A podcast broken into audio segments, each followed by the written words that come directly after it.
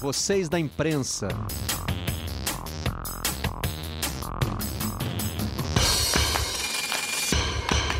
Olá, amigos do canal Campeão, sejam muito bem-vindos ao nosso Redação Home Office. Estamos juntos de segunda a sexta, a partir das 10 da manhã, indo até às 11h30 e mais para o fim da tarde, por volta das 5 horas. O conteúdo em áudio fica disponível na página de podcasts do Globoesporte.com, dentro da aba Vocês da Imprensa. Vamos com os destaques do dia no primeiro Redação desta semana. Segunda-feira, dia 8 de junho. O Marca destaca o retorno do campeonato espanhol. Está tudo pronto para a bola rolar na Espanha. Clássico de Sevilha, marcando o retorno do campeonato.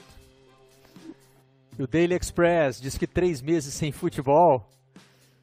Esse tempo pareceu uma eternidade, mas o campeonato inglês também vai voltar. A Inglaterra já se prepara para ver bola rolando. No Independent, o EFA planeja terminar Champions e Liga Europa no estilo Copa do Mundo. Três cidades são candidatas: Lisboa, Frankfurt e, surpreendentemente, Moscou. O Globo fala da queda de braço, que envolve Fluminense e Botafogo de um lado, Federação e os outros clubes do outro, pela volta do Campeonato Carioca. E o El Intia diz que o presidente da Argentina dominou o campo. Ele não quer diz que é uma loucura ter jogos com público. No mundo deportivo, uma declaração de Neymar que a gente já viu algumas vezes estampada nas capas dos jornais espanhóis. Quero ir para o Barça. E o Guardian diz que aplicativos de paquera são a nova face das negociações na era do coronavírus. Tá dando match aí entre clubes e jogadores negociando seus contratos para a próxima temporada. Para falar desse e de outros assuntos, Vamos apresentar os nossos convidados de hoje no Redação Home Office. Bom dia, Luiz Roberto. Oi, Barreto, bom dia. Diego, Nádia, alegria estar aqui com vocês. Somos um fracasso no controle do coronavírus. Que não sejamos um fracasso no retorno às atividades esportivas profissionais no Brasil. É o que eu espero. A pressão vai aumentar essa semana, né, Luiz? Com os campeonatos, mais campeonatos europeus voltando, os jogos passando na televisão e muita gente vai usar isso como argumento, né? Na entrevista que deu ao Globo Esportivo na semana passada, o presidente do Fluminense, Mas... Mário Bittencourt, disse que no grupo de WhatsApp circulavam notícias da Alemanha e de outros países europeus que já estão em outro estágio de combate à pandemia para dizer que o futebol já pode voltar no Brasil. Diga, Luiz. Não, só para concluir, a Europa foi um sucesso no combate à pois pandemia, é. exceção da Suécia. É. E está sendo um sucesso no retorno. A gente é um fracasso retumbante no controle da pandemia. Vamos passar todos os números aí nos próximos dias, né? Mesmo que não queiram divulgar os números. Isso é outra discussão que é. gravíssima, gravíssima. Mas é impressionante, somos um fracasso. E, o ano, e semana passada erramos na comunicação, tornamos o isolamento e relaxamento como temas preponderantes e as pessoas acharam que tinha terminado e foram para a rua, loucamente para a rua. É, foram para a rua protestar, mas também foram para a rua passear, fazer compras, enfim. É, desrespeitar o isolamento de forma geral. Nádia Mauad, que bom ter você no Redação Home Office, Nádia. Bom dia, tudo bem? Fala pessoal, muito bom dia, sempre um prazer estar aqui com vocês. Claro que eu queria que fosse diferente, queria poder estar ao lado de cada um de vocês para poder abraçá-los, mas essa é a nossa realidade hoje. Eu estou de quarentena, em isolamento social desde o dia 12 de março. Eu estou chegando a quase 90 dias em casa e eu acho que a nossa obrigação nesse momento é fazer o que a gente pode, né? Trabalhar de casa e o redação home office é isso. A gente trabalha de casa, mas não deixa de informar e não deixa de falar do que a gente gosta, que também é super importante, mas concordo com o Luiz.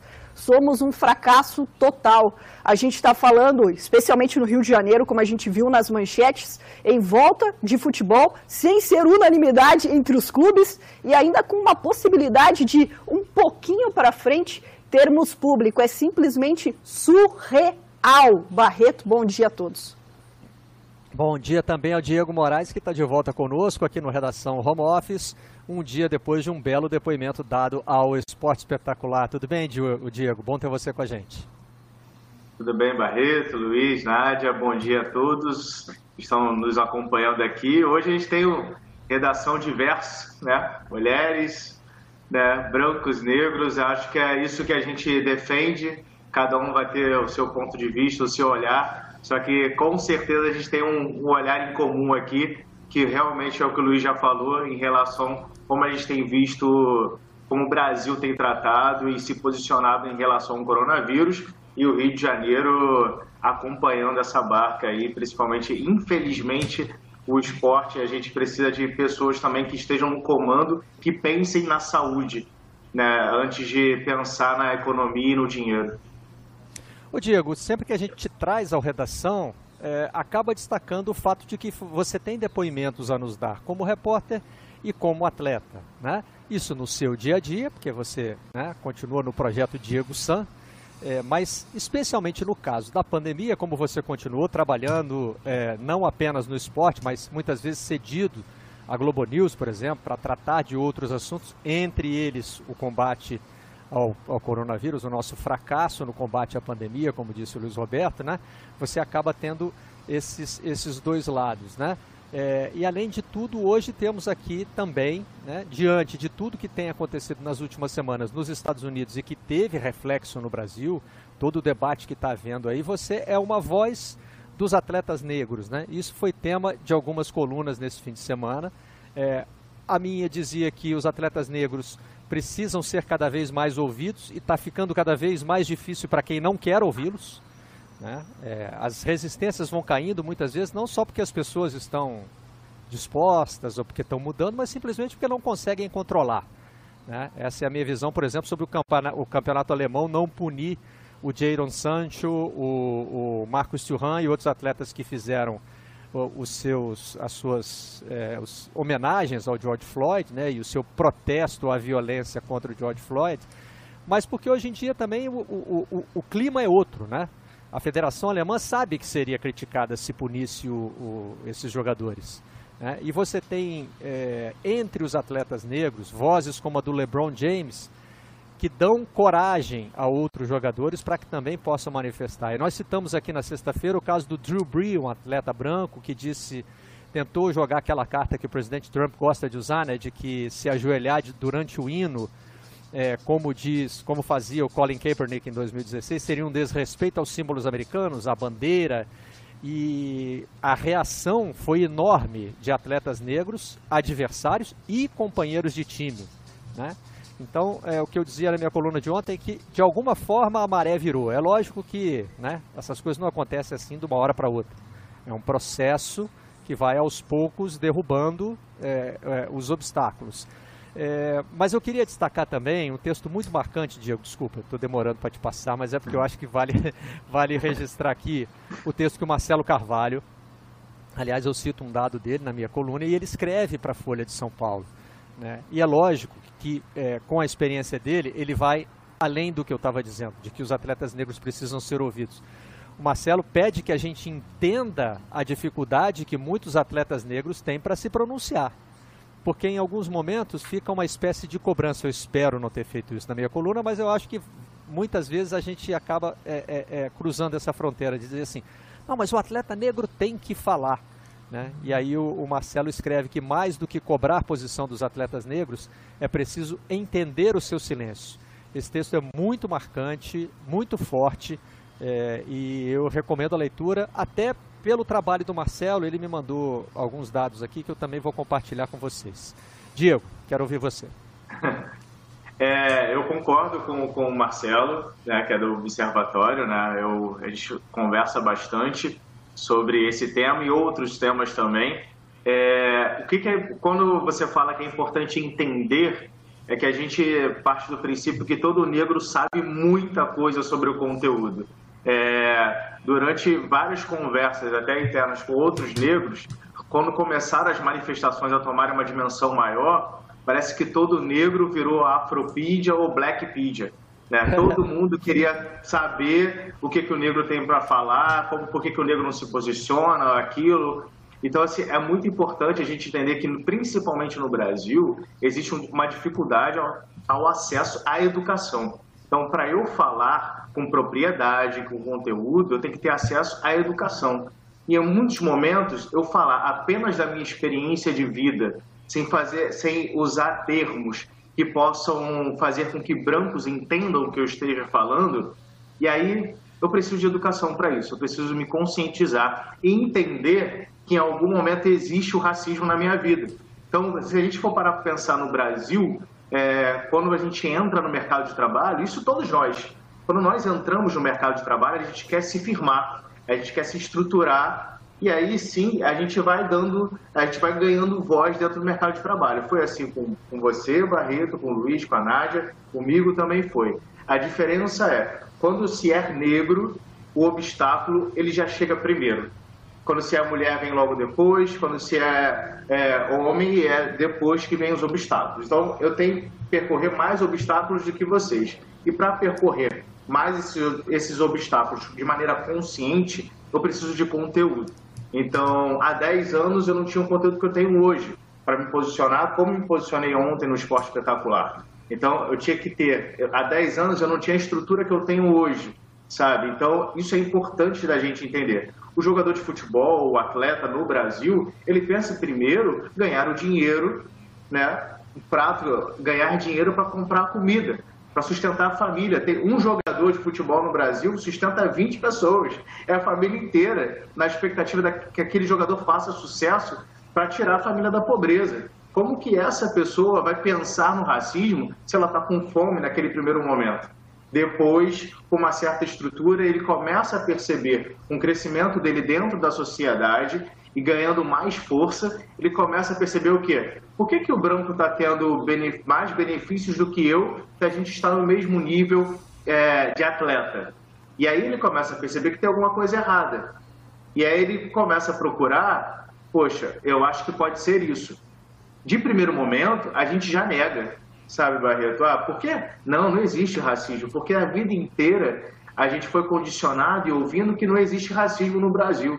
Então, primeiramente, até o próprio dedo, vou negar, não é isso. Depois, é, realmente é isso. É estrutural. O racismo está enraizado nas nossas falas no Brasil, é, nas nossas atitudes. Então, isso que a gente está falando, nesse, fazendo nesse exato momento, é isso que todo mundo precisa ver, sabe? essa composição, esse grupo diverso e cada um vai trazendo as suas histórias, as suas experiências e isso, né, eu acho que a empresa, as empresas de um modo geral, elas só têm a ganhar quando a gente tem olhares diferentes e vidas diferentes para dar opinião. Então, a gente começar a cobrar o atleta negro e só o atleta negro, isso é injusto, porque os brancos também podem se posicionar. Os brancos também podem falar sobre racismo. E de racismo, os brancos não podem falar, porque os brancos não sofrem. O Marcelo Carvalho, nos números que ele me passou, mostra uma coisa também que eu achei importante destacar no fim da coluna, que é o seguinte: muitas vezes é, existe uma posição de que o atleta negro devia se preocupar apenas com o seu esporte, né? E não é, falar com toda a sociedade. Durante muito tempo, né? É, teve gente defendendo isso. É, esse pensamento, além de tudo, ele ignora o fato de que o atleta negro vive o racismo é, ao exercer o seu trabalho, né? Os casos da... O, o, é, é até bom destacar que o Observatório da Discriminação Racial no Futebol, do qual o Marcelo é diretor executivo, registra casos, apenas os que vão para a imprensa ou para a polícia, que são registrados em delegacia. Né? É, no futebol brasileiro e no futebol internacional envolvendo atletas brasileiros. E que não registra apenas casos de racismo, tem também é, LGBTfobia, tem é, xenofobia, então tem, é, é, é, amplo o trabalho que ele faz. Mas especificamente no que diz respeito ao, ao racismo. Os casos registrados em 2014 eram 20, em 2015 35, em 2016, uma pequena queda para 25, em 2017, 43, 2018, 44 e 2019, meus amigos, 67 casos. É claro que a gente tem que ponderar nessa conta aí um fato que pode até ser visto como positivo, não sei se essa seria a palavra, mas o fato de que mais atletas se sentem estimulados a denunciar. Né? Então pode ser que em 2014 não é que tenha havido só 20 casos, mas que tem havido 20 casos que se tornaram públicos e que hoje, em 2019, mais atletas negros estejam dispostos a levar isso ao, ao conhecimento público, seja através da imprensa, seja através é, da lei. Né? É, mas o fato é que os casos não estão diminuindo, pelo contrário, os casos estão aumentando muito. E aqui a gente está falando diretamente de ofensas racistas. Então, quer dizer, o jogador de futebol, ele enfrenta o racismo, não só o que a gente né, aprendeu que se chama racismo estrutural, quer dizer, essas dificuldades que o Diego colocou aí, né? Como é mais difícil chegar. E na semana passada a gente usou aqui um texto do Sam Atchell, jogador de futebol americano no, no Players Tribune, para falar do andar de baixo e no andar de cima, né? Que o espaço para os negros está um pouco mais aberto no andar de baixo, e aí ele inclui os jogadores, embora os salários possam ser grandes, mas é, você, para ser jogador, precisa dos seus atributos físicos, principalmente, né? Quando em, em, posições em que, eh, segundo o empregador, o atributo mental é, é, é, mais importante, embora essa visão já possa ser chamada de preconceituosa, porque o jogador também precisa de inteligência, mas isso é outra coisa, é, mas cargos gerenciais, por exemplo, aí a presença do negro diminui, e diminui consideravelmente. Né?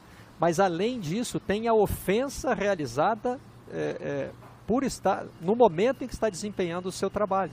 Ou seja, né?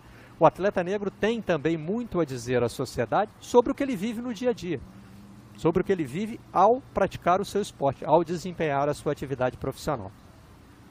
Barreto. Oi, Nádia.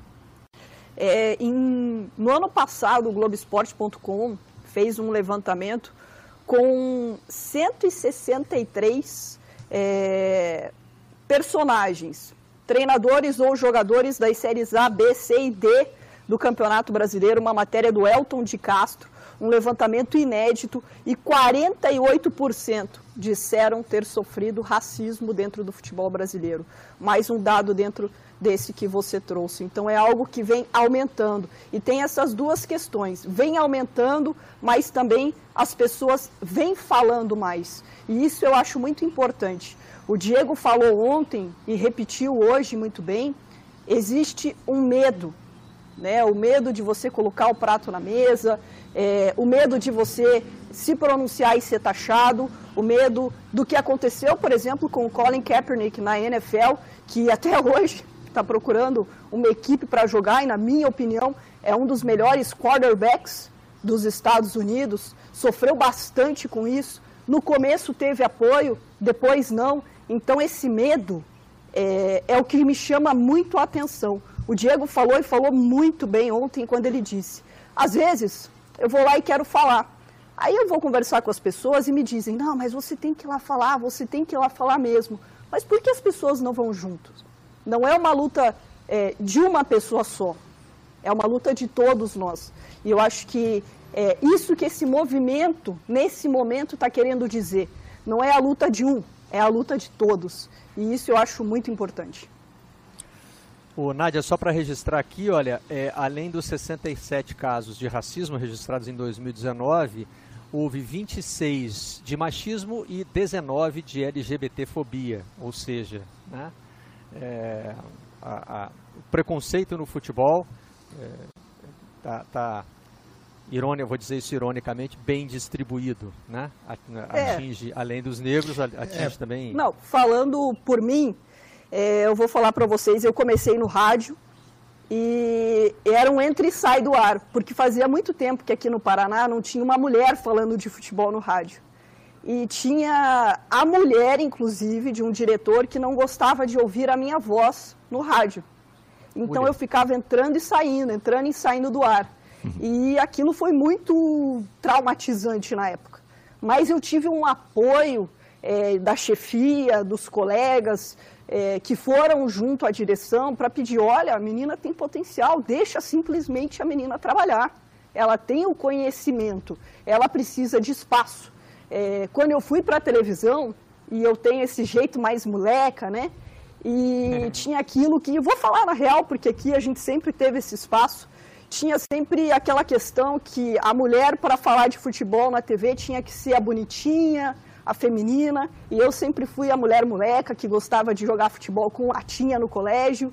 É, sempre fui muito dentro do esporte e sofri muito bullying é, na minha adolescência, depois o machismo dentro do jornalismo esportivo. Olha, você tem que ser um pouco mais feminina no ar.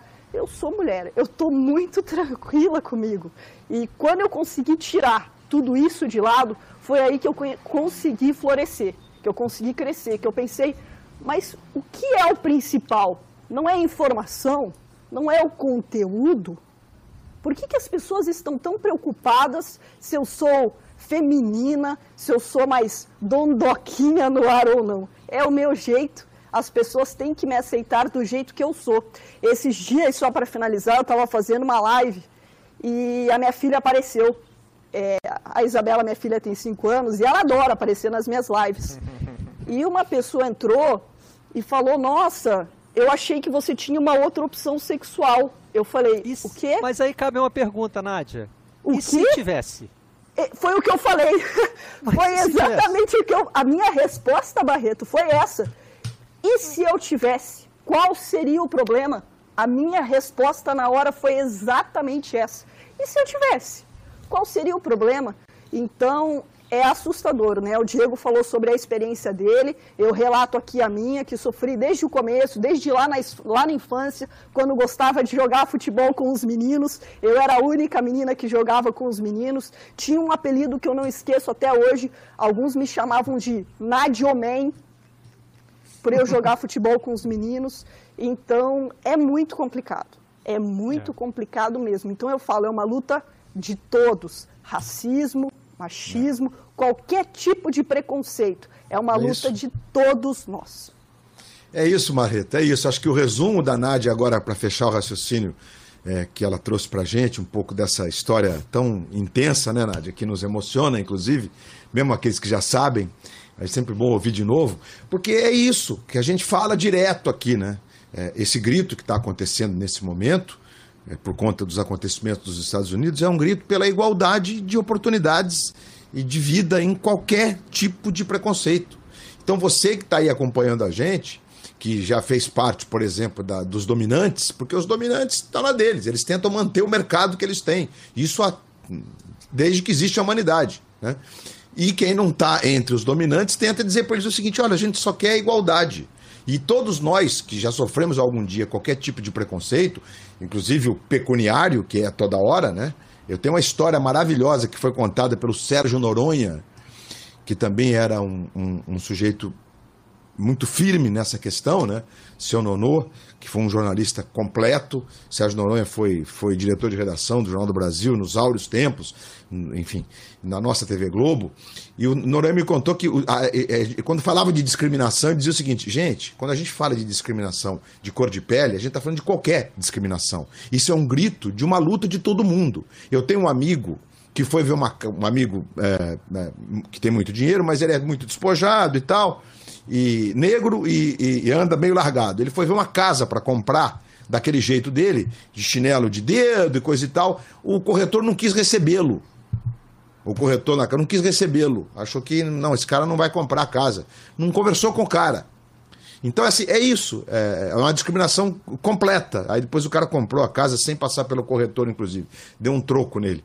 Mas é, é, é, é, é isso que a gente está discutindo nesses últimos dias. E o, e o, futebol, o esporte tem um papel é, é, é decisivo nisso tudo, né? Porque é, o futebol, como disse o Diego no começo, o, no esporte, quando o cara chega, ele quer primeiro ganhar o espaço dele, ganhar o, o pão dele ali e tal.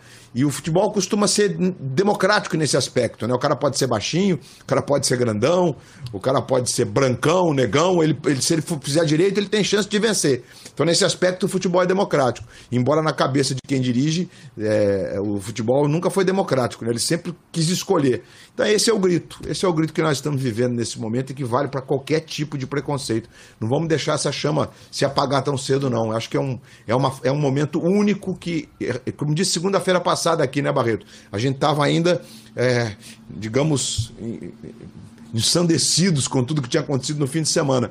E eu não acho que seja mais um que vai ficar no esquecimento, não. As imagens de Bristol no fim de semana, com símbolos é, de, de heróis, do, do, do, do, traficantes de escravos que caíram, inclusive com apoio de desportistas, entre eles o Lewis Hamilton, que além de negro é britânico.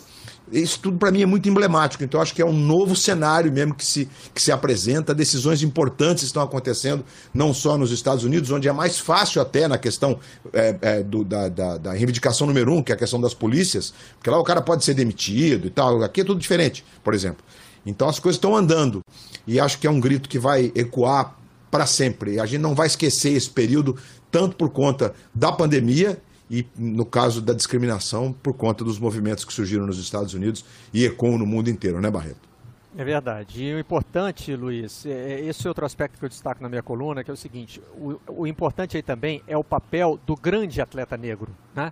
O cara que tem visibilidade, o cara que. O cara que está estabelecido, exatamente. É. Exatamente. E aí eu cito é, o LeBron James, que é o, é o, grande nome da NBA da, dessa década, é um dos maiores nomes do esporte mundial e é uma liderança firme, convicta e pública no combate ao racismo. Ele não tem uma hesitação. Então, isso provoca dois fenômenos que são muito importantes. Primeiro é ele dar coragem a outros atletas que têm menos representatividade, porque se você pega a história dos atletas que botaram a cara para defender uma causa, e aí vamos nos ater aqui à causa do, do racismo, né? É, tem o caso muito famoso da Cidade do México, 1968, o gesto dos Panteras Negras no, no pódio, né? John, Tommy Smith e, e John Carlos um americano branco, que era presidente do Comitê Internacional, quis expulsar os dois dos jogos e caçar as medalhas deles, por terem ah. feito esse gesto, esse gesto no, no, no pódio. Né? Então, é, era, sempre foi difícil para o atleta que botou a cara. E aí o Reinaldo eu cito mais aqui uma sofreu vez, também, né? É, e o Reinaldo usava justamente Sem esse dúvida. gesto, né? É, é era, uma, é, era uma homenagem, inclusive, a, aos Panteras, que na verdade Exatamente. era um movimento que a gente está falando. Lembra, segunda-feira passada, Barreto, que a gente lembrava de 68? que o que aconteceu em 68, por conta do assassinato do Martin Luther King, a gente teve ali uma eclosão importante que fica. O gesto dos Panteras Negras, esse gesto ficou. E agora a mesma coisa, é a importância, a dimensão desse momento, é a mesma situação.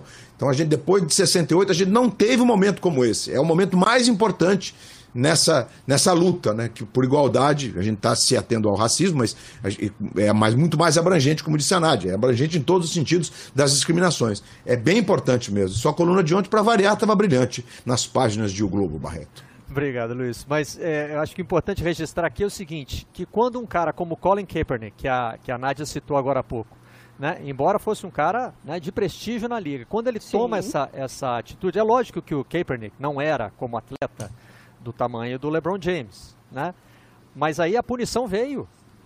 É muito mais difícil excluir da liga o LeBron James do que é, um, um, jogador que não seja é, assim, o grande ídolo, como é o caso do Colin Kaepernick, jogador importante na liga, mas não, ele não era o principal jogador da NFL. Não tem dúvida, teve, não tem dúvida. E ele teve que Concordo. enfrentar a, a, oposição pública nas redes sociais do presidente da República, é, exatamente, que, que tuitou contra ele, que pediu medidas contra ele, e ele não tem, ele não tem emprego até hoje, Nádia, e ele foi listado como aposentado no site da NFL e protestou publicamente. Sou, eu não sou aposentado, não. Vocês claro. estão me aposentando porque nenhum clube está me fazendo proposta. Não, né? a NFL então, chegou a convocá-lo para fazer um camp meio em cima da hora no ano passado. Foi. Ele quis exigir que tivesse imprensa, a NFL não permitiu. Ele fez um camp próprio, mas até hoje, ele tem 32 anos. Ele, na época, era o quarterback do San Francisco 49ers eu considero ele um excelente quarterback e vejo o que aconteceu com ele. Ele se posicionou.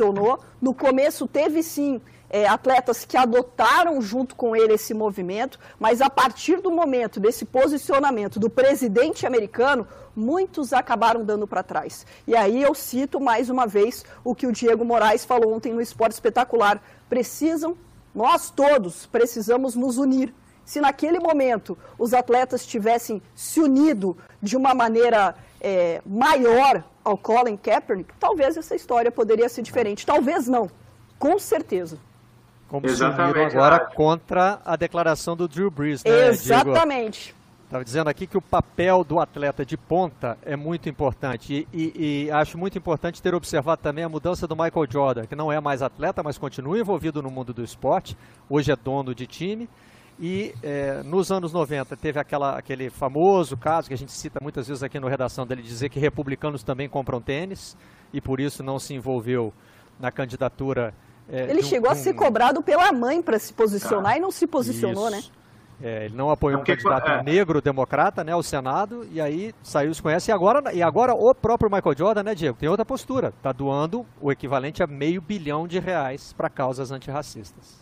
Não, é exatamente isso. Naquela época, quando, quando se mistura com política também, é, eu acho que é um pouco mais complicado na, na relação de apoiar um, um prefeito, um governador ou um presidente, e aí você já é, já é difícil você se posicionar. E ainda tem que se posicionar envolvendo a questão política. Então, assim, você cobrar do Jordan é, o posicionamento naquele momento e a gente ficar apontando o dedo, eu acho, eu acho ruim, eu, essa é a minha opinião, eu acho ruim. É, só que o Jordan, quantos negros é, não resolveram fazer basquete por causa do Jordan? Quantos negros não acham que podem ter uma marca por causa do Jordan? É, o Jordan, ele, ele levantou uma das principais marcas que tem no mundo. É, foi o Jordan que levantou essa marca. Então, assim, que começou a pensar no basquete a marca que patrocinava o, o Jordan, mudou, que mudou. era tão é. poderosa, ela mudou é. de posição ao longo não, do e, tempo. Diga, Luiz. Não, e, e, duas das grandes marcas, entre essa, que é a americana, e a europeia, né? Bom, vamos rivais. ser claro, Nike e Adidas, rivais, uma repostou a outra nesse momento aí nas redes sociais, o que causou uma aprovação mega. Mas eu, é só no basquete, eu queria voltar para dar, para talvez até é, dar outros argumentos para esse exemplo do Jordan, que a gente está falando do Jordan, né? Que acabou de fazer essa doação de 100 milhões de dólares, é, que no dia que ele doou era mais, agora o dólar deu uma caidinha no Brasil, então é um pouco menos, mas não importa. É, a questão que envolveu o Boston Celtics é, é, e, o, e, o, e, os Lakers nos anos 80, né, com, com, com o, o Celtics claramente tratando o basquete como se fosse o verdadeiro basquete de quadro, o basquete de branco, tanto que eles fizeram um time que tinha mais negros que brancos. Eles perderam metade do ticket médio do seu ginásio, tiveram que retomar. E aí deram a sorte que surgiu o Larry Bird, que é um gênio da história do basquete. E do outro lado tinha os Lakers, que era o basquete de rua. Então, na verdade, ali era, era um embate que envolvia o racismo claramente envolveu o racismo. E mesmo os, os negros dos, dos Lakers, na época, alguns entendiam que isso era eh, não estava em jogo, que o que estava em jogo era ganhar. E você vê que né, nem todos tinham a dimensão do que estava acontecendo naquela época. Então, o, basque... o esporte americano ele é bem importante nesse processo todo. E certamente, em relação ao Colin, que vocês estavam falando, a postura é, da, da, da, do presidente dos Estados Unidos, do, do Trump, em relação a ele, em relação a tudo, o que tem acontecido nos Estados Unidos, é uma postura muito perigosa, é uma postura de resistência da supremacia branca. Não adianta ele abrir as conferências dele dizendo, ah, eu lamento o que está acontecendo e depois, né? Ou então qualquer tipo de ação, inclusive as ações que fez em relação à religião foram totalmente questionadas pelos próprios religiosos, né? De, de algumas tendências, inclusive. Então é um momento em que a resistência fica muito mais difícil, porque, como disse o Diego, envolve política e, e as pessoas querem misturar as pistas. Essas pistas não se misturam, né? Ou você é antirracista, antipreconceito, ou você não é. Ah, sobre isso, Luiz, tem uma declaração muito importante do Neilton. E aí acho que a gente já vai para outro lado, né? É, a, gente, a gente pode colocar o Neilton não na conta ali do. E, pelo amor de Deus, eu não estou fazendo aqui juízo de valor, mas assim, a carreira do Neilton não o coloca hoje no patamar de um LeBron James, por exemplo. Mesmo assim, é, ele falou sobre o, o que está acontecendo nos Estados Unidos e citou um incômodo pessoal que a cena causou nele. Vamos rodar. Eu passei muito por, por isso, assim, por, por racismo, essas coisas também na minha infância. Minha família, meu irmão, meu pai, e a gente sente sente no, no, no corpo, né, no coração, assim, e o que mais me irritou nesse vídeo, eu não sei se vocês também, é muita gente indignada, mas muita gente filmando e não e não poder e tipo não ir debater com o policial, é, falar de alguma forma para que eles não pudessem fazer aquilo. E tipo, o que me irritou também, a frieza com que ele fez aquilo, né? Com o joelho parado, com as mãos no bolso e ninguém podendo todo mundo preocupado em filmar do que chegar perto e, e, e debater com os policiais. Eu acho que é, o que eu venho acompanhando, eu, eu fico e, e, eu fico indignado tal, mas eu sou a favor totalmente do, do protesto que, que a galera vem fazendo, mas sem vandalismo, né? Isso aí já passa do limite. Eu acho que temos que protestar sim. Se, se, e pena que hoje estamos na quarentena. Então, tipo, temos que ter muito cuidado e muita inteligência para que isso também não, não, não venha a ser tipo contra nós, né? É, é um assunto que nós não devia estar tá debatendo aqui, porque para mim, para todos nós é todos, todos iguais, cara. Então a gente tem que lutar por isso, é tem que procurar justiça, tem que brigar mesmo, porque é, eu passei por isso, meu, meus, meus familiares passaram por isso, e é uma coisa que eu não esqueço até hoje, que doeu no meu coração e que, e que é uma coisa que eu levo e eu brigo, eu bato na tecla sempre pela igualdade de todos. A declaração do Neilton tem, tem dois pontos que eu considero importantes, claro que é, vocês podem acrescentar outros, né? Primeiro é que é, o, é, que é o seguinte, eu não sei se acontece com, com, com todo mundo, é, todo mundo que eu digo, todos os brancos, mas na minha cabeça é, uma coisa mudou e foi muito importante. Nós inclusive fizemos uma série de debates na Semana da Consciência Negra no ano passado, o Diego estava lá, outros companheiros nossos, Marcos Valentim, a Rafa Serafim, o Pedro Moreno, o Thales Ramos, deram seus depoimentos, né? Débora Gares, é, também a Yasmin Santos, da revista Piauí. Ouvimos várias pessoas sobre é, é, como é ser um jornalista negro, né? porque o jornalismo não está muito distante do esporte nessa questão de é, dar poucas oportunidades. Né? A gente, nessa hora, precisa fazer uma autocrítica e, e a gente sabe que os rostos negros ainda é, no, no, vídeo são, são poucos, estão conquistando o seu espaço. É, e eu pensava o seguinte, poxa, mas eu não tenho uma história de dominação, talvez a gente seja iludido pela questão econômica, né? É, eu não sou, eu não, eu não venho de família rica, eu não tive privilégios econômicos para seguir na carreira, eu tive que batalhar, eu tive que remar. E, e essa é a história também do Luiz Roberto, essa é a história da Nádia, acrescentada de todo, é, de todo o, o, o, combate ao sexismo que ela já, o machismo que ela já relatou aqui, né? É, e principalmente nesses papos, mas claro, já tinha, já tinha ouvido isso antes, ficou claro é, que o que às vezes escapa para a gente, né? Que ser branco, mesmo não sendo rico, já te coloca em vantagem, né? Isso é uma coisa que às vezes a gente deixa passar. É, por que, que eu estou citando isso? Porque o depoimento do Neilton traz coisas da vida privada, da vida pessoal dele, e se não me engano foi na sexta-feira o, o podcast do New York Times, o Daily, trouxe uma série de depoimentos de negros, é, de cidadãos americanos negros, alguns sobre casos muito graves, como é, pessoas que perderam é, parentes para violência policial, né? aí nós estamos no extremo, mas outros que contam casos do dia a dia, como por exemplo, um rapaz que quis entrar pela entrada de serviço um dia, tinha um policial na entrada de serviço que não o deixou entrar queria que ele chamasse a, a, a, a chefe dele para poder justificar que a entrada dele era por ali. É, é, entrada de serviço, que eu digo, não é igual aqui no Brasil, não. É, é, que não era a entrada principal, uma entrada por onde ele pudesse ser monitorado pela segurança. Era a entrada lá da. E ele achou que, é claro, né, gente, o que estava acontecendo ali? É, a, o guarda estava achando que ele estava entrando por aquele lugar para cometer um crime. E ele precisava justificar a entrada. A gente não passa por esse tipo de coisa no nosso dia a dia. Né? Não passa, são coisas, não passa. São coisas que a gente não, não vive. Quando o Neilton dá aquele depoimento ali, ah, eu, minha família, quer dizer, todo mundo ali é, passou por isso. E se a gente citar exemplos assim, é, macro da história do esporte, o Jesse Owens vira símbolo da luta contra o nazismo e volta para os Estados Unidos para viver segregado.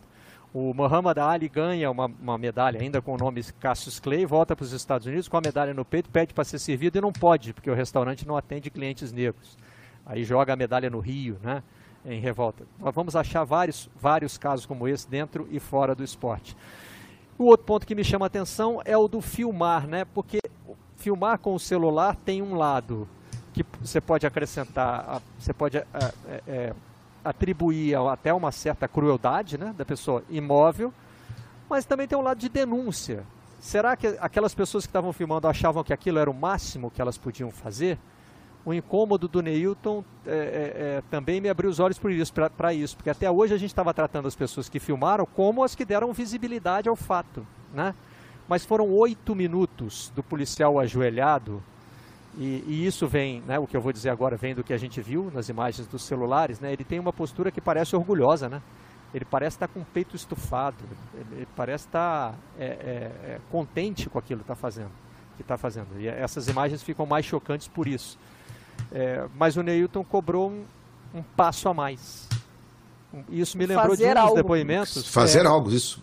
Fazer um dos algo. depoimentos no podcast era de um trabalhador negro que estava com um companheiro branco, desceu do carro para comprar alguma coisa, foi interpelado por um policial, acabou sendo uma bobagem, ele foi confundido com alguém. Durante 5 a 10 minutos, o amigo branco não saiu do carro. Não saiu do carro em nenhum momento, nem para perguntar o que estava acontecendo. Né? Isso é Sabe, são coisas mesmo. que às vezes São. passam no nosso dia a dia sem que a gente tenha o, o, o olhar treinado para isso.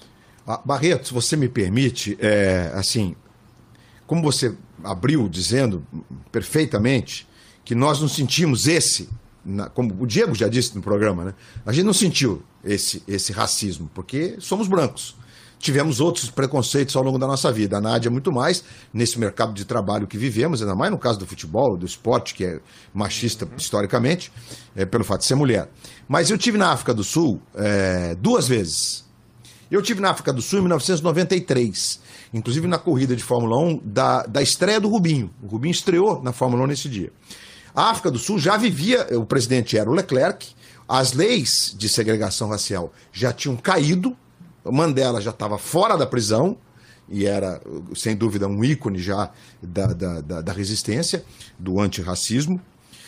E aí, Barreto, na África do Sul de 93, nós tínhamos ainda, é, como aconteceu nos Estados Unidos há 200 anos, né, quando Abraham Lincoln conseguiu, eh, nesse movimento que aboliu a escravidão nos Estados Unidos, mesmo sendo, mesmo sendo uma, uma loucura o que parecia naquela altura, norte e sul, eh, o sul completamente eh, racista e com, com os escravos ainda valendo, digamos assim, a escravidão ainda valendo é, muito depois, né? Mas as leis tinham caído e você tinha que andar em calçadas de branco e havia a calçada dos negros. Em todos os lugares tinha aquela inscrição, é, em inglês, evidentemente, na entrada. A, a, a lei nos dá o direito de admitir aqui é, quem a gente bem entender ou não admitimos é, negros nesse estabelecimento. A gente foi num, num jantar nessa, nessa cobertura e o nosso grupo tinha um jornalista negro que trabalha no estado de Minas, está muito bem, por sinal, o Melanie, é, e houve um clima ruim, é, porque tinha um negro no nosso, no, nosso, no nosso time. E nesse jantar estavam os pilotos brasileiros. Era um restaurante legal lá de Joanesburgo e tal, que era muito menor do que é hoje, inclusive. A cidade cresceu enlouquecidamente. E não fosse um, um movimento de desconforto nos pilotos brasileiros, no Ayrton Senna na época e tal, eh, talvez a gente tivesse ter saído do restaurante. Porque ficou um clima muito ruim. Né? Eh, Mas continuamos. Em 2010, quando voltamos para a África do Sul, já com tudo que tinha acontecido, né? com o Bandela se tornando presidente da República, um símbolo de união de um país, etc. e tal. Quando chegamos, eu e Kleber Machado, que está aí para confirmar a história, nós tínhamos um motorista, contratamos vários motoristas, e um motorista negro, que a gente chamava ele de nono. O Kleber disse que era o nome dele, mas eu entendi que a gente tinha colocado o apelido de nono, porque tudo que a gente dizia para ele é possível fazer isso, ele falava não, não, não, não, não, não. E, é, é, é, é, e porque o medo estava impregnado nele. Lógico. A gente, foi, a gente foi a um jantar no primeiro dia, ele falou, não, eu não vou. Eu falei, não, você vai. A gente não, tava nem, não era nem um ato antirracista nossa parte. Como você não vai?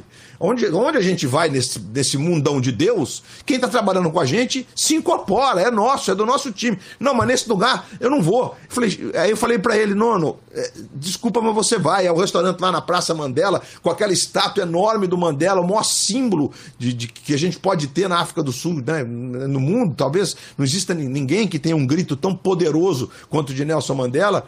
E ele foi num constrangimento agora, outro dia, com 20 anos depois, praticamente, das leis de segregação terem caído na África do Sul. Então é um processo mesmo esse, né? É, é- nossa, é, é- é- incomoda, machuca, mas vamos resistir, vamos em frente. É, Barreto, em- a gente reexibiu aqui, no, aqui em Curitiba a final do Campeonato Brasileiro de 1985, Curitiba e Bangu, Maracanã lotado, 100 mil pessoas. E eu fiz diversas entrevistas com jogadores que conquistaram aquele brasileiro em 85 pelo Curitiba e tinham diversos negros, né? Tinha diversos negros naquele elenco. E eles estavam me contando que juntaram alguns, Jairo, Lela, é, diversos dentro do elenco do Curitiba Índio, depois do jogo, para comemorar. Pegaram um táxi, o bicho na época, né, convertendo, era 200 reais, e eles queriam comemorar o título brasileiro. O taxista não aceitou, em 1985, porque disse que não iria é, pegar negros no seu táxi. E eles contaram, mas você não viu? A gente acabou de ser campeão brasileiro no Maracanã, aqui contra o Bangu. Ele falou, não, vocês podem sair. Então, para mim, foi um relato muito forte, muito triste que eles deram. E é recente, 1985, para mim é, é recente. Eu que nasci em 86, então são 35 anos. Diego, a gente está sofrendo aqui, cara. A gente está frustrado é. demais porque é, é, é. a sua internet está te derrubando e a gente é, quer contar com você não só para esse papo, para o programa todo, né? É, mas assim, justamente quando, quando o assunto tem, é, tem contribuições, contribuições importantes para a gente ouvir de você, é, a internet não está nos ajudando. É, para explicar para o nosso telespectador o que está acontecendo, tem uma instabilidade e o Diego está é, caindo e voltando várias vezes. Mas nós vamos fazer uma última tentativa, é, porque eu preciso mostrar aqui uma. A gente falava dessa questão de como né, os atletas se sentem mais é, vontade para falar, né? se, se, se, sentem mais confiantes, à vontade acho que não é nem a expressão certa, se sentem mais confiantes para expressar a sua, a sua opinião. Tem um caso que o Rory Smith, que é o colunista de futebol do New York Times, destaca sobre o que o Arsenal fez em 1992 e que clubes ingleses querem fazer agora. Já tem oito clubes ingleses, segundo o site The Athletic, negociando para isso, que é botar a foto do torcedor na torcida na, na, na, no, nos, na arquibancada, perdão, nas cadeiras, né? Hoje é uma iniciativa comercial, torcedor compra para botar sua fotinho lá. Em 1992, o Arsenal fez um, um, uma reforma, essa parte do estádio ficou fechada, e aí o próprio clube botou lá fotos de torcedores. É, e, bom, não sei se assim pela distância já dá para vocês entenderem ali qual é o problema dessa foto, que foram os próprios jogadores que apontaram, Diego. Hum. É, tá faltando representatividade nessa torcida aí, né? Só, basicamente, só tem branco nessa foto, né? E o curioso foi que os jogadores apontaram isso. Olha só, gente, é bonito vocês fazerem esse gesto para a torcida, mas esse gesto está indicando um problema, né? Essa foto mostra uma torcida formada só por brancos. Isso é importante, era... jogadores só te cortando, desculpa, Barreto, vou aproveitar que a internet tá boa. Não, tem que aproveitar você, vai nessa, vai nessa. E aí, é, acho que eu vou só lembrar um caso que o Obama falou no final da semana passada, é, o quanto que é importante negros e brancos estarem juntos por conta disso. Provavelmente pode ter sido um jogador negro que falou, o amigo jogador branco também falou e entrou, e os, ambos os jogadores brancos e negros falaram para a direção que tem um problema aí.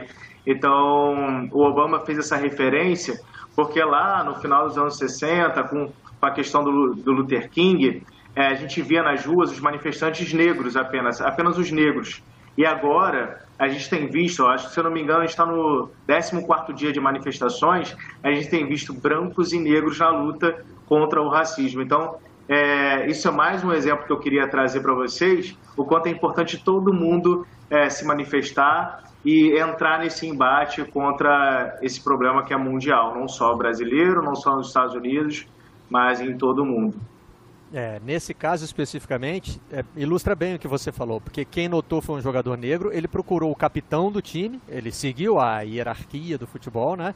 O capitão era branco e comprou o barulho. Foi junto com ele falar com a diretoria sobre, sobre esse erro cometido pelo Arsenal em 1992. Vários clubes estão né, se preparando para tomar iniciativas como essas é, e, a, e a Inglaterra é um exemplo. Já vimos isso na Alemanha, né? alguns clubes alemães já, já tomaram essa iniciativa, a Espanha também se prepara para fazer e a Inglaterra que está a 90 dias sem futebol. A Nádia também está contando. Você está fazendo risquinho na parede, Nádia? Porque hoje você falou aí a sua, eu, tô, eu tô fazendo risquinho na parede. Eu tô nessa contagem de há quanto tempo eu já tô em isolamento social. Eu fui ah, fazer bom, porque ainda bem, colocou... Nádia, ainda bem. Porque é... tem gente que tá contando tampinha de cerveja, né? É, daí não, pô. não, não. Não, não, eu tô fazendo risquinho mesmo. Eu fui fazer Atlético e Colo-Colo. É, segundo jogo da fase de grupos da Libertadores, numa quarta-feira, fui ao Chile. E já depois do jogo, eu encontrei um dos delegados da partida, um dos representantes da Comebol, e, e vendo como já estava ficando a situação por aqui, eu perguntei: existe possibilidade de a gente ter uma paralisação da Libertadores? Ele me chamou num canto e disse: Olha, presta atenção no que vai, vai acontecer amanhã. Existe sim a possibilidade, porque eu já tinha passagem marcada para domingo, para ir para Bolívia, para fazer Atlético e Jorge Wilstermann. E eu lembro que já à noite eu mandei uma mensagem no grupo que a gente tem aqui do Globo Esporte, avisando: olha, gente, a Libertadores vai paralisar. Muito possivelmente não teremos jogos na semana que vem. Então, desde o dia 12 de março, primeiro, seguindo as recomendações é, dos órgãos de saúde, fiquei em casa e sigo até hoje nesse home office que tem sido desafiador para todos nós. Pareceu uma eternidade, Nádia? Porque isso que tá o Daily Express está falando de... tá parecendo uma eternidade, Barreto. Tá parecendo. Continua sendo uma eternidade. Tá, é o que o Daily Express está falando da privação de futebol, Diego. 90 dias já na Inglaterra. Diga. Yeah, e é, é uma eternidade. Eu fico imaginando que em alguns momentos eu tive que sair, né, para dar informação, enfim, em relação ao coronavírus por conta da Globo News. Mas quando a gente fica mais tempo ainda em home office, quando eu estou, por exemplo, só pelo esporte, é incrível como que parece uma eternidade. Às vezes o dia de 24 horas é, dura 48, 72 horas já. É assim que eu tá tô numa... me sentindo. É assim porque eu mesmo. fiquei só no esporte, eu continuei no esporte aqui. Eu, Janaína Castilho, apresentadora do Globo Esporte, Cristian Toledo, comentarista, de uma equipe de 12, três apenas ficaram no esporte, eu fui uma delas. Né, para seguir com as informações tanto na televisão quanto na internet, eu fiquei no esporte. Então eu estou sentindo como eles realmente citaram. Feels like an eternity. Eu estou me sentindo exatamente assim. Fala, Luiz. É, não, é porque o Barreto também está numa quarentena poderosa, rapaz. E queria só acrescentar duas coisas, Barreto. É, o Barreto ele pergunta, né? Ele, ele, sabe como pouco ser esse mestre de cerimônias brilhante que é. é mas ele está na quarentena total, até porque o redação é totalmente home office, esclarecendo a você que está acompanhando a gente.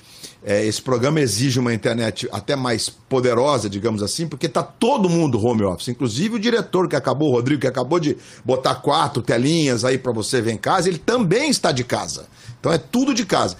E só sobre a África do Sul, que a gente, eu lembrei há pouco de dois exemplos, né, Barreto? É, aquela prova da, da Fórmula 1 na África do Sul era a volta dos eventos à África do Sul, porque o mundo é, tinha é, entrado num boicote contra as leis de segregação racial. Então a África do Sul não participava de eventos e não havia eventos internacionais lá. Até que as Voltou leis caíram. Voltou em 92, né, Luiz? Voltou, Voltou em 92. em 92 Isso. na Olimpíada. Foi marcante. Na Olimpíada, inclusive com, com, com automobilismo. Teve em 92 e 93. Depois não houve mais provas lá em Kyalami, que é um circuito bem legal, por sinal, e muito tradicional.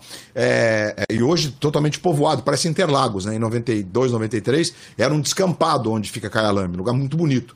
Mas então é importante esse posicionamento. E eu, como o Diego disse, dessa vez, é, como, como nos anos 60, em função da, das manifestações por conta da morte do Martin Luther King, dessa vez a gente tem gente de todas as tribos nas manifestações. Tem, a gente tem cartaz de asiáticos, de é, muçulmanos, enfim, está todo mundo envolvido, porque é, é, um grito contra a discriminação mesmo, não é só um grito de é, vidas negras importam, é um grito contra qualquer tipo de discriminação. O mundo, e, inclusive a, a, a diferença social que se implementa no mundo, que ficou gritante nos últimos últimos anos, inclusive na maior potência do planeta, nos Estados Unidos, impressionante, né? É incrível. É. Ah, mas a economia estava em, em, em, em, pleno emprego, né? Que, a expressão econômica é pleno emprego, com 3%. Sempre fazendo uma ressalva, a questão do emprego nos Estados Unidos é diferente do Brasil. As relações trabalhistas são outras, mais o cara é contratado por hora, muito mais flexível. Então, ao mesmo tempo que eles tiveram um montão de gente desempregada, porque quase não tem informalidade nos Estados Unidos, né? Eles tiveram um montão de gente que foram readmitidas. Essas pessoas, esse montão foi readmitido da noite para o dia quando o comércio reabriu. E vai ter que fechar de novo, porque a curva cresce na Flórida, a curva cresce na Califórnia, onde os caras foram mais relaxados com o isolamento. Então, esse, esse movimento em relação à África do Sul foi bem importante na época, que parecia impossível de acontecer, quando o mundo, e o mundo esportivo foi, nesse momento, bem importante, que diz, não, não tem, não tem parada na África do Sul. Enquanto não caírem as redes de segregação racial, não tem evento na África do Sul e a África não participará dos eventos. E essa é uma posição que pode acontecer de novo em relação a outras conquistas que virão com esse movimento de agora, né, Barreto? Pode ser, pode ser. Eu acho que o próprio fato de a FIFA bancar a Federação Alemã no fato de não haver punição aos jogadores já mostra, né?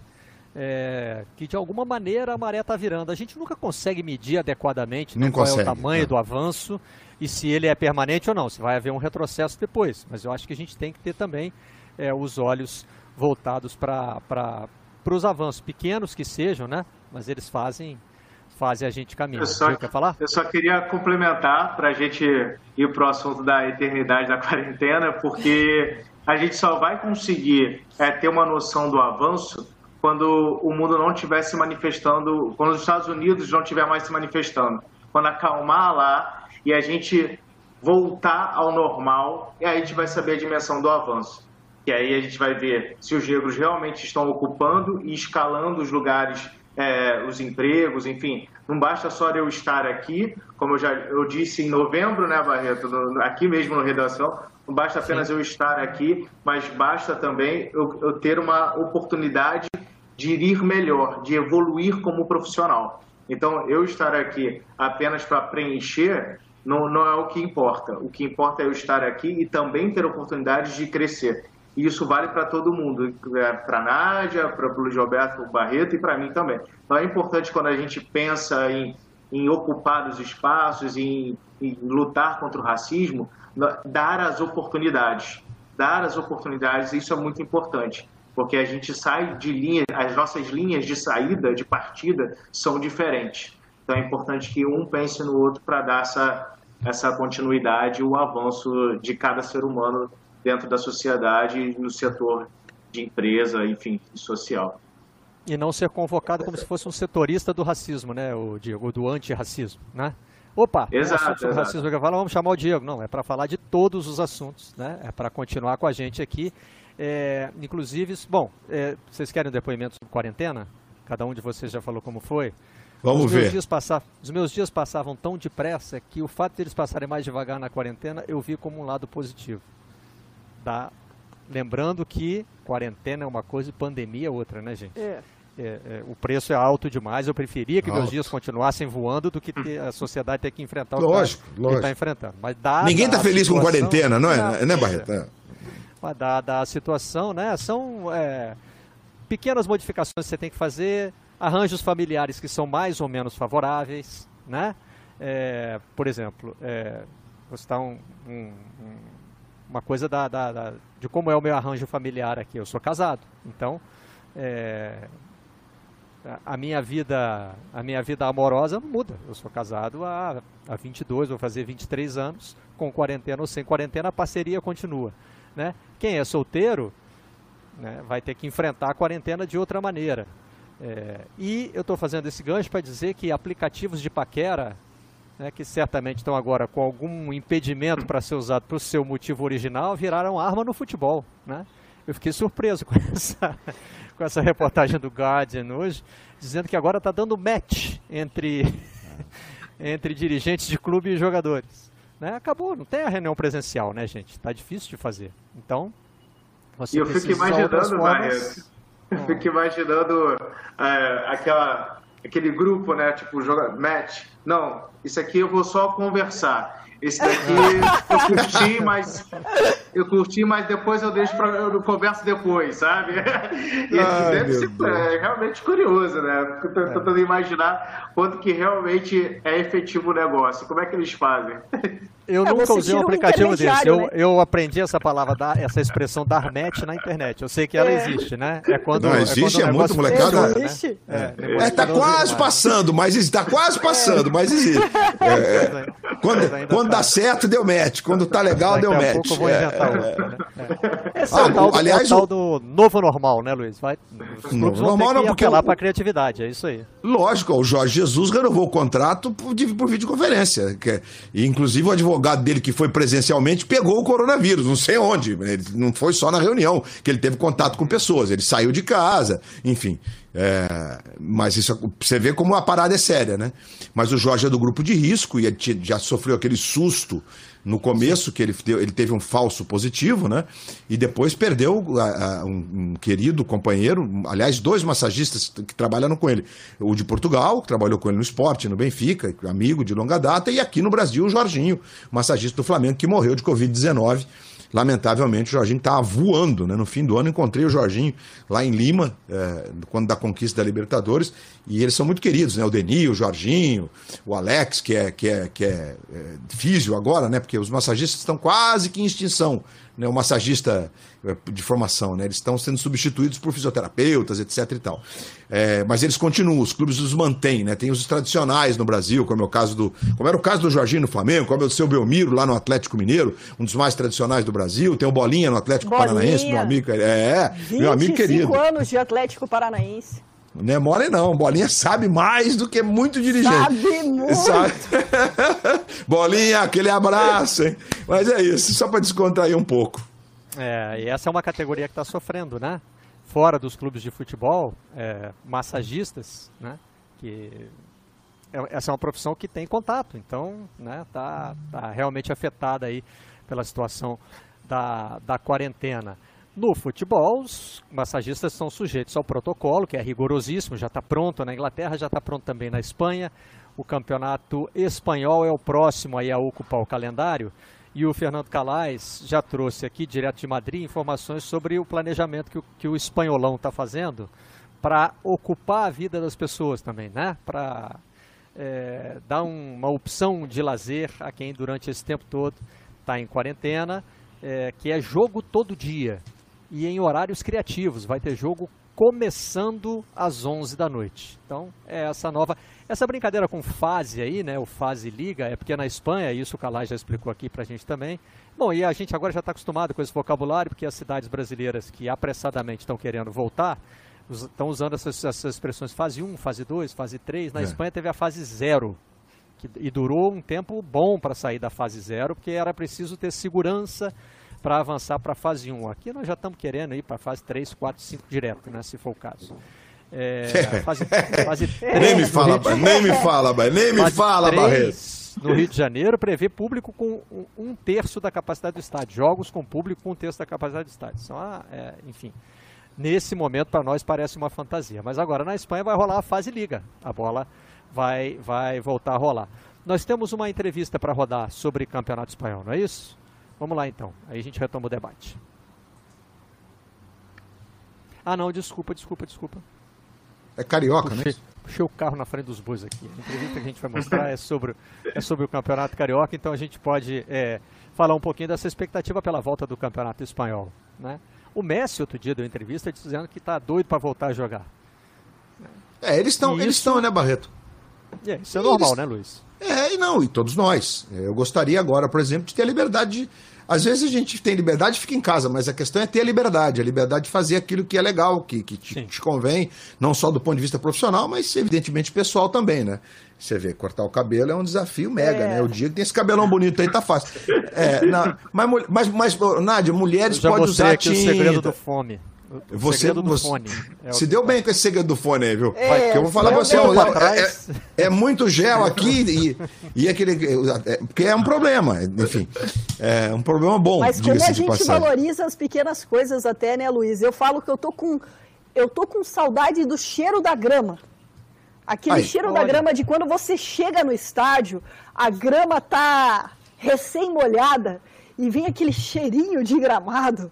Eu tô com é, cheiro é. de grama, cara. Cheiro eu de também, grama, tô, tô com saudade tô com do saudade. cheiro da grama. Mas tô é o saudade. momento que a gente tem que ter conscientização, né? A gente tem que Tô com saudade daquele nervosismo, Nádia, sabe, Diego? Aquele nervosismo, você vai chegando ali, ou no Morumbi, ou no Maracanã, é, ah. ou na Arena do Grêmio, ou na Arena do Grêmio, ou na Fonte Nova, aquela esfregadinha na mão. E aí você vai chegando, o trânsito para, você abaixa o vidro, xinga, anda logo, né? E, e, vamos me parar de novo naquela barreira e mostra a credencial e diz que você tem que trabalhar. Tô sentindo uma falta danada disso aí. Ah, meu Coisas Deus do céu. Mas... Né, que a gente se Coisas pequenas. A gente, tá, a gente tá sentindo falta, né? Eu, eu, confesso que eu tenho sentido falta também da resenha, daquela resenha em grupo.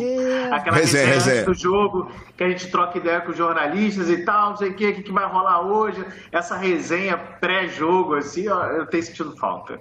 É, bastante. Agora, Barreto, só em relação à Espanha, né? Que é bom a gente, a gente deixar sempre claro é, porque eu acho que houve um erro de comunicação. A gente é um fracasso do ponto de vista da pandemia. Bom, a gente começa com o, o nosso presidente da República, que num, num, nunca falou a expressão pandemia. Nunca.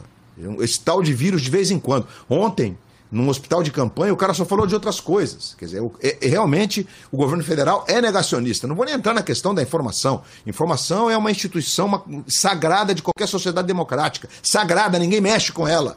E no caso da, da, da pandemia, a informação ela é científica, porque através dos números a ciência toma decisões que caminho seguir. Então, a gente falou muito de flexibilização e tal, e as pessoas. Eh, ontem, é, ontem não, ontem foi domingo, sábado, por exemplo, né? É, é, as pessoas, 50% das pessoas sem máscara na rua. E pior que tem gente correndo nos parques, está permitido no Rio de Janeiro agora, desde que não haja aglomeração, a pessoa correr sem máscara é pior do que a pessoa que está caminhando, porque o cara que está correndo ele está bufando. Hum. As gotículas são espalhadas aos, às milhares. Então, assim, na Europa, os caras foram um sucesso no controle da, da, do, do, coronavírus, um sucesso, alguns um pouquinho depois, como foi o caso da Inglaterra, mas em compensação se configurou num grande sucesso, inclusive colocando números, eh, se não fossem esses números, a gente já teria assumido a vice-liderança, né? Ó, que loucura. Porque a Inglaterra é, tinha 4 mil e poucas mortes suspeitas. O governo inglês falou: não, é, é, os sintomas são todos de, de Covid-19, vamos colocar esses números já entre os, os, os, os óbitos, os mortos. E fora a Suécia, que ninguém quer seguir, até o Trump diz que a Suécia é um equívoco, como ele diz que o Brasil é um. Para ele dizer que o Brasil é um equívoco, vocês imaginem, né? Então eles estão muito na frente da gente muito na frente. Eles podem estar nesse relaxamento. Inclusive, já há na França gente que está arrependida de ter é, é, terminado o campeonato francês, porque a França Sim. funcionou nesse fim de semana. O Marré, que é um bairro boêmio de, de, de Paris, que normalmente os, as, as, as, mesas ficam nas calçadas, mesmo lá na época de primavera-verão, as mesas estavam cheias nas calçadas. Dentro não tinha ninguém, porque não pode ainda. Mas todo mundo respeitando lá. Tá, e, e, tem esse lado também, né? É, os caras respeitam, né? Será que a gente vai respeitar se a gente liberar estádio né, é, com um terço de público? Não acho possível isso. Nesse momento não acho possível. Acho que aglomeração. É, a gente tem que resistir mais. É, é, querem voltar, querem jogar de portão fechado, ok, enfim. É, é, agora, aglomeração a gente tem que resistir mais, porque vai ser, vai ser um problema sério. Sério. Aqui em Curitiba, isso, bares lotados. Sexta, sábado, domingo, bares, restaurantes lotados. Curitiba, Curitiba já pode? Já pode bares pode. e restaurantes? Eu até, eu até anotei um dado aqui, porque Curitiba, Paraná vem sendo referência, pelo menos no Brasil, em relação ao combate ao coronavírus. Aqui a gente teve é, a reabertura é, de shoppings, academias, é, liberação do futebol para os treinos físicos no dia 26 de maio. A taxa de ocupação de UTIs era de 35%. Veja, que dia hoje certinho, eu falo que na quarentena eu me perco, 8 de junho. 8. 8 de junho, último dado da Secretaria Estadual de Saúde, taxa de ocupação aqui em Curitiba, 63%. Veja, dia 26 de maio era 35%. Dado do último final de semana, 63% com essa flexibilização. Então, vai ser estudado essa semana esses números, se eles continuarem aumentando nessa semana em Curitiba e no Paraná, a grande possibilidade de a gente dar um passinho para trás de novo. Perfeito. Ô, Barreto, aproveitando. Ah, Diego, pois não, querido. É, eu só falar do Rio, é, de trazer datas. Vai lá, é, Diego. Vou, vou, aproveitar o embalo, então vou, vou falar no Rio no final, já te jogo essa Já se joga peteca, Luiz. É. O que eu acho curioso é que há um mês ou um mês e meio, quando a gente estava, eu participei do Redação, a gente estava naquela questão de quando flexibilizar, será que a gente vai agir da mesma forma? A gente já vai encontrar a pessoa e dar um abraço? Ou a gente vai estar receoso de dar um abraço, de dar um beijo a alguém e de se aproximar de alguém? E aí tudo que a gente tem visto nesse um mês e meio para cá é que as pessoas não, não estão com medo. Não estão com medo de abraçar, não estão com medo de aglomerar então, a consciência, que é o que o Luiz estava falando um pouquinho antes, né, da já comentar, né, eu não faço ideia Exatamente. onde está a maioria das pessoas essa consciência. Então, é importante a gente começar a perceber que quanto que é, é, é difícil a gente liberar aqui no Brasil sem educar as pessoas antes. Então, a gente tem que educar as pessoas. E como que a gente vai chegar a educar essas pessoas, para essas pessoas perceberem que é muito difícil, né, é, você está correndo risco de vida ao aglomerar e levando é, problemas e doenças para dentro de casa. E pessoas, as pessoas não estão se preocupando com o próximo. É importante se preocupar com o próximo nesse momento, não só o que você acha. Está todo mundo sofrendo dentro de casa. Está todo mundo entediado dentro de casa, ansioso dentro de casa. Mas a gente tem que pensar no próximo. É um momento de, de crise sanitária que é importante a gente pensar no próximo, não é só em você. Então, é, isso para tudo. A gente estava falando das manifestações, é, falando do caso do racismo, agora a gente está falando sobre o coronavírus. A importância de tudo é vamos pensar no próximo. É importante a gente se conscientizar para pensar no próximo. No Rio de Janeiro, como o Luiz mas tá, tem, já está em torno de 7 mil mortes aqui no Rio de Janeiro. No Rio de Janeiro, a ocupação de leitos, se eu não me engano, é um pouco mais de 80% leitos de UTI. Então, assim, a, a, o drama que foi os hospitais de campanha, o desvio de verba, sabe? Você usar a crise sanitária para desviar a verba é, e você vê é, hospitais de campanha ainda não é, com equipamentos ainda faltando. E eram sete hospitais estaduais de campanha que eram para ser inaugurados até o, o, mês retrasado, e eu acho que, se eu não me engano, só o Maracanã até o momento foi inaugurado. E, parcial, Tem, e parcialmente. Parcialmente. Então, assim, é, é um problema porque a gente continua vendo as pessoas tirando proveito do problema dos outros, sabe? É, não melhora. Isso é muito ruim, assim. Passo a bola para você, Luiz. Então, é, Diego, não, vou só completar aqui antes de dar alguns números de datas em relação ao Rio de Janeiro, já que a Nádia trouxe do, do Paraná, que é um cenário diferente. É, andando na rua de máscara, e aí, repito, coronavírus é, não tem partido político, não. não tem cor ideológica. E aí, o sujeito que está sem máscara e que acha que o coronavírus é uma invenção, o cara faz de propósito. O cara tosse na tua cara na rua. Aí tive até uma, uma discussão. Porque, é, primeiro, que é, uma, é, é, quase um crime. Né? Porque, só porque eu estou de máscara e você não está. Agora, Gente, andar sem máscara é como entrar com um carro na contramão. É o outro. Você tem que pensar no outro, isso é convivência social. Vamos deixar isso muito claro, né? Andar de máscara e, e, e, ah, e outra coisa, Diego, a história do abraço, de ser efusivo que nós somos mesmo, né? Que a gente gosta de se abraçar. E ainda tem um outro componente no brasileiro, assim, que, que é, esse é legal. O cara fica tão constrangido de não ser o efusivo que ele sempre foi, que parece que ele fala, acho que eu vou abraçar, então eu vou dar a mão para esse cara, né? É, é, é, aliás, é, é ah, bom, é, o, o, o, general Heleno podia dar a mão, porque ele já teve coronavírus, então ele está imune e tal, porque ele também, sábado, é, domingo, nas manifestações, foi lá cumprimentar os policiais, dando a, a mão, né? Chefe do gabinete institucional. Mas, enfim. É, Rio de Janeiro, é, é, ó, shopping, por exemplo, no caso do Rio, né? Do estado do Rio. O governo liberou para esse fim de semana, mas na cidade do Rio só dia 17, né? É, estou lendo aqui o Globo, estamos no Redação Sport TV, então estou lendo aqui no Globo. Bares e restaurantes no, no, no com limite de 50%, é, eles estão liberados no estado do Rio, mas na cidade do Rio de Janeiro para o dia 2 de julho. Ou seja, o Rio vai ter um prazo para medir, porque aqui estamos na curva ascendente. A nossa situação aqui é grave. Maracanã que você está vendo aí na mesma edição do Globo de hoje. Os, os, os, é, aí, é, essa matéria de hoje trata, inclusive, que, da questão da unanimidade.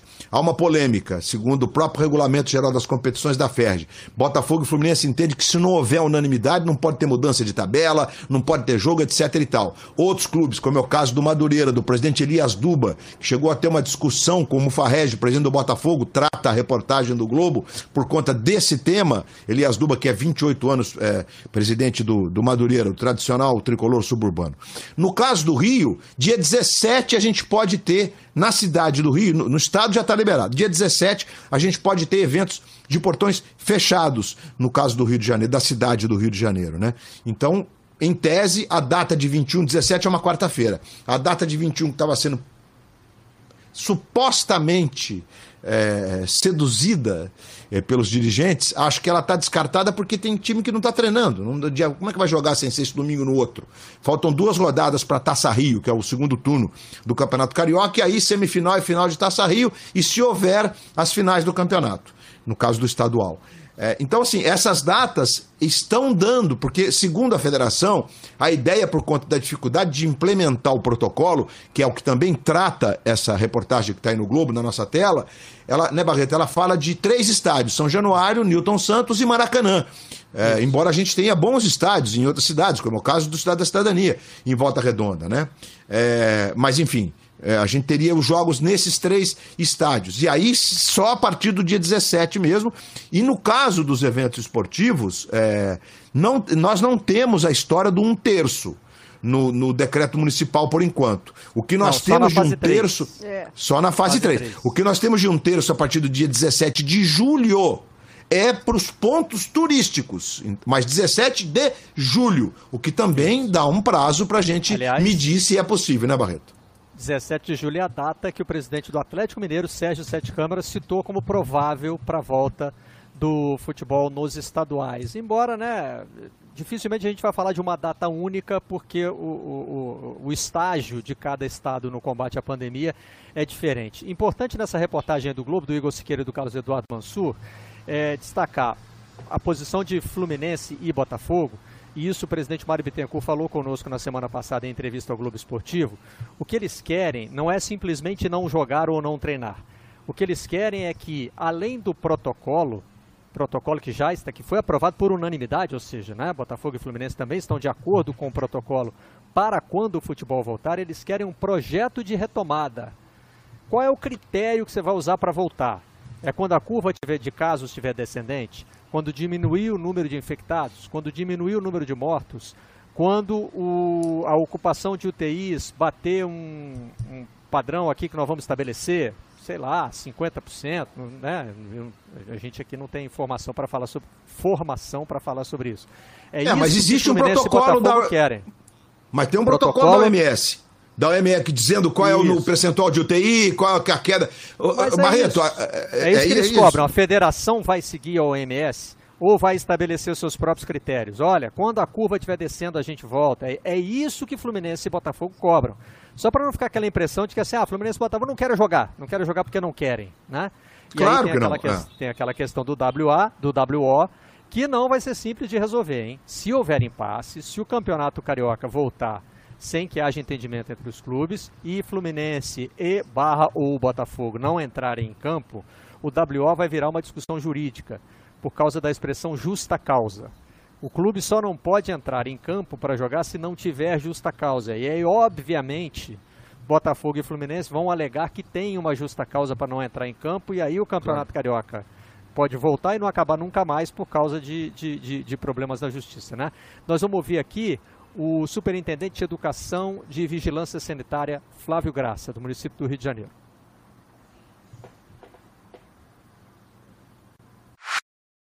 A gente pode é, é, afirmar que o Campeonato Carioca, por exemplo, é retomado a partir do dia 17? Bom, a gente, é, a gente pode confirmar que os indicadores, como vocês viram, estão hoje estão favoráveis, mas só a avaliação próxima do dia 17 vai nos dar essa certeza. Mas nós devemos lembrar que tudo correndo dentro da normalidade, tudo correndo dentro de um, de um padrão favorável, nós abriremos as competições com portões fechados, com limitações para as equipes de apoio.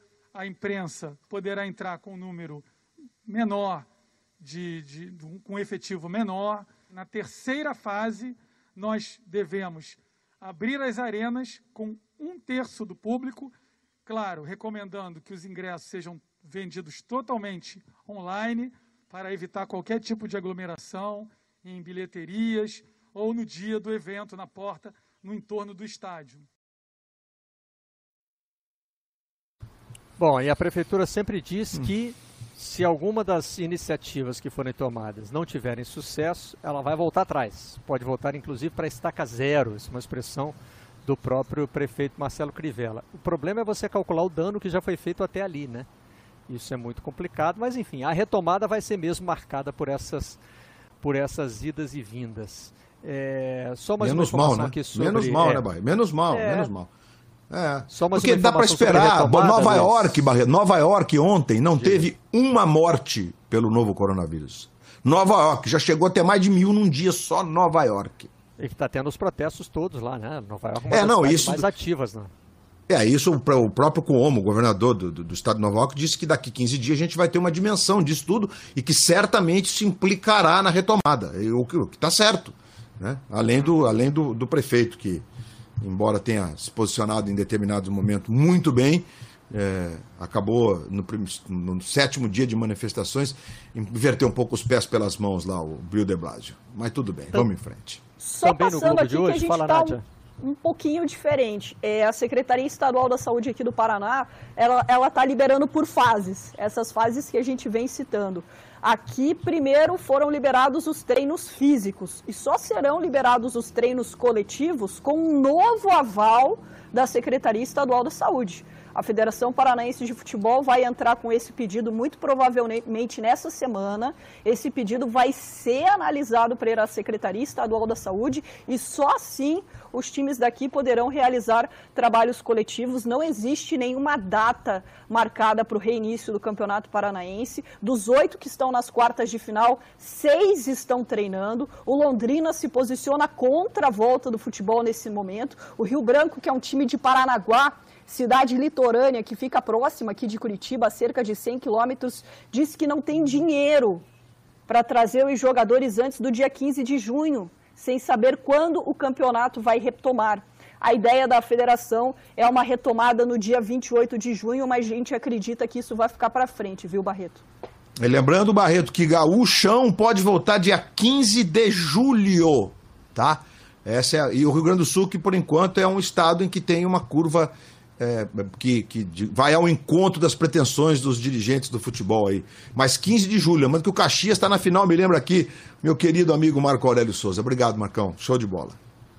Queria mostrar, antes da gente terminar o programa, um depoimento muito emocionante que o Cafu publicou no jornal O Globo. Né? É a primeira vez que ele fala sobre a perda do filho, Danilo. Tinha apenas 30 anos né, e sofreu uma parada cardíaca jogando futebol. É, e o Cafu faz um depoimento muito emocionado, né? E o título é A Noite é Mais Escura Antes do Amanhecer. Ele faz alguns breves paralelos com a questão da pandemia, dizendo que ele já teve que enfrentar uma situação muito difícil, familiar, né? E que acredita que agora também, nessa questão coletiva que a gente está vivendo, é, todos vão conseguir encontrar força, principalmente na família. Ele fala muito, evidentemente, de família, né? O drama dele é um drama familiar e o Cafu escreve esse texto porque está completando 50 anos. Então, assim, é, eu acho que vale a gente parabenizar o Cafu pelo aniversário, evidentemente, pela data, né? É, várias pessoas estão fazendo comemorações diferentes nesse período e também pela, pela coragem de expor é, temas tão é, profundos assim, temas tão difíceis da sua, da sua vida pessoal, né? É um cara que nesse, nesse momento, usando é, o prestígio que ele conquistou como atleta pode estar tá atingindo várias pessoas aí com, com palavras de consolo, com palavras importantes.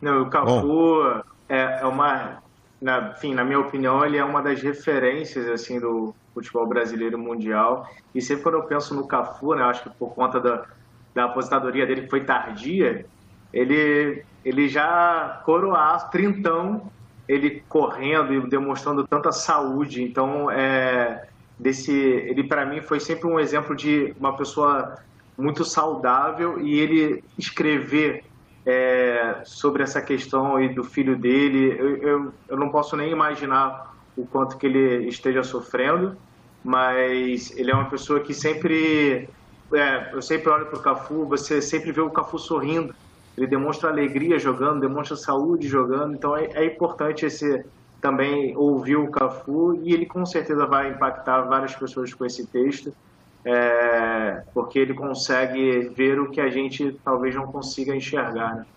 Falando em grandes depoimentos, eu queria encerrar o programa de hoje mostrando um livro que já está até sofrendo aqui de tanto tempo que ele está guardado.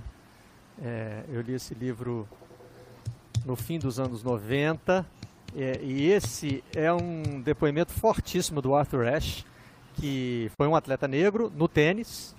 Né, num, Imagina. Num, num, momento em que não era comum a gente ter atletas negros no tênis, e ele foi vítima do vírus da AIDS, ele contraiu o vírus da AIDS. Então, quer dizer, foi um cara que enfrentou é, o preconceito da sociedade de várias maneiras, em vários momentos da vida. Eu procurei uma versão em português e não achei. Eu, sinceramente, não sei se ele existe. Eu sempre gosto de dar a opção né, de ter é, a opção para quem queira ler em, em, português. Eu fiz uma pesquisa muito rápida na internet e não achei, mas talvez é, quem seja mais competente do que eu nessa questão das buscas aí possa, possa encontrar a versão em português dessa, dessa autobiografia do Arthur Ashe. Com ela encerramos o programa de hoje, agradecendo ao Luiz Roberto, ao Diego Moraes e à Nádia Mauad. Um prazer ter vocês. Até a próxima. Tchau. Vocês da imprensa.